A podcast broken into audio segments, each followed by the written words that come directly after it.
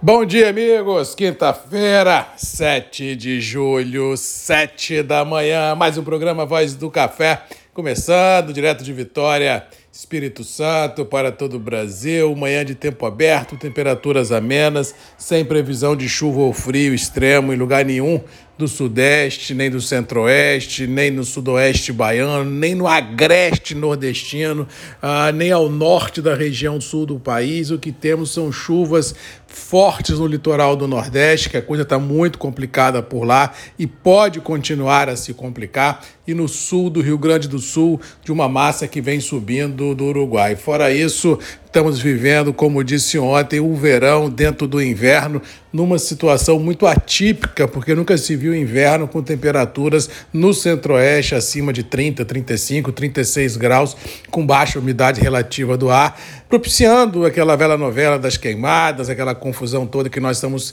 careca de ver. Ah, por aqui. Mas, como diz o outro, se por um lado isso assusta, por outro, como venho falando, ajuda a finalização dos trabalhos de colheita, mas por outro lado preocupa as, as possíveis novas floradas que deverão ocorrer lá em setembro, porque se a árvore não tiver saúde, como é que solta flor para vislumbrar um próximo ciclo produtivo? Ou seja, esse cenário climático assusta tudo e todos e deixa todos do setor literalmente sem saber para onde ir. Todo mundo fica trabalhando dia a dia, cada dia por dia, ou seja, nenhuma grande posição está sendo armada, nem vendida nem comprada, porque ninguém sabe em sã consciência para onde vai. Os discursos continuam muito distintos entre quem acredita e quem não acredita na safra, no potencial de safra, nos números da safra, ou seja, são números muito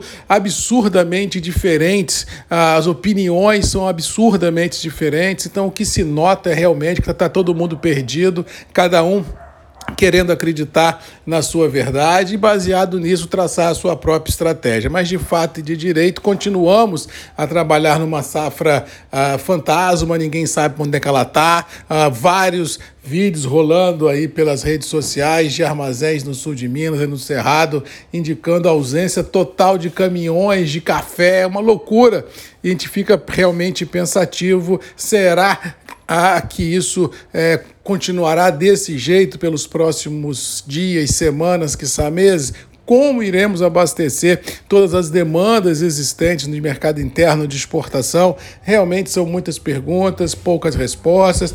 As bolsas continuam não acreditar nessas verdades, continuam a trocar figurinha entre os operadores, indicando assim que enquanto não houver de fato e de direito um fato contundente, dificilmente haverá uma inversão ah, nessa pegada. Agora, dois pontos que vale observação. Primeiro, estoques de café certificados em Nova York continuam a cair. Ontem caíram mais 9 mil e poucos sacos. Estamos chegando nos 800 mil sacos. Isso vai dar dor de barriga em muita gente. Escrevam o que eu estou falando. Isso vai dar dor de barriga. Eu acho que a gente está caminhando a passos largos por uma situação nunca vista nem vivida em Nova York, com estoques lá muito abaixo dos 600, dos 500 mil sacos de café, dentro de um mar de contratos em aberto em Nova York, que realmente a conta não vai fechar até aparecer um engraçadinho lá que compre um volume grande e exija o café. Isso vai dar literalmente um nó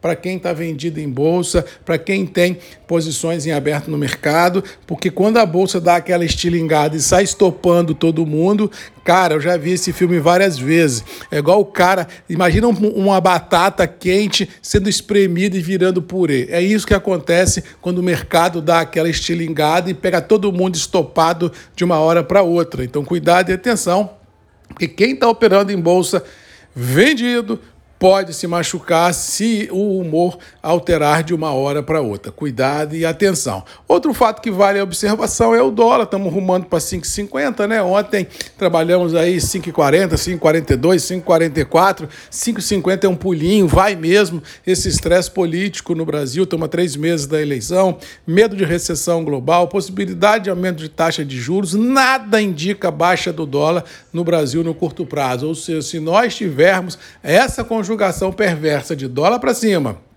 e bolsa querendo dar uma estilingada, realmente as coisas podem sair de um certo controle. Cuidado e atenção, porque eu acho que esse segundo semestre de 22 como, como eu sempre digo, que não vai ser para amadores, realmente pode trazer muitas emoções e surpresas envolvidas no dia a dia das operações. Mas, por enquanto, o que temos é paradeira, letargia mercadológica, uma grande parte dos operadores incrédulo com as verdades que estão em cima da mesa, todo mundo é, fazendo o que pode para empurrar com uma barriga as suas decisões mercadológicas, e isso deixa o, o âmbito interno do nosso negócio café dentro de um vácuo muito grande, de uma ansiedade muito grande envolvida e literalmente nada acontece. Vamos ver qual vai ser os próximos passos, os próximos desdobramentos desse mercado global e com certeza quando isso acontecer será de pronto colocado aqui nos grupos. Mas que eu posso afirmar é que os preços internos do café estão firmes, poucos negócios, safra fantasma,